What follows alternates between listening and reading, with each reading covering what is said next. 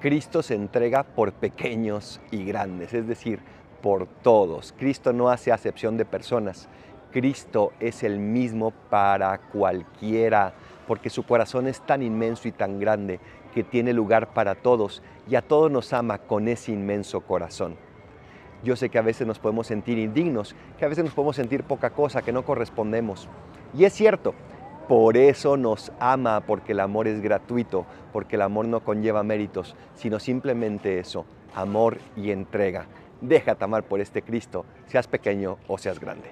Soy el Paradolfo, recen por mí, yo rezo por ustedes. Bendiciones.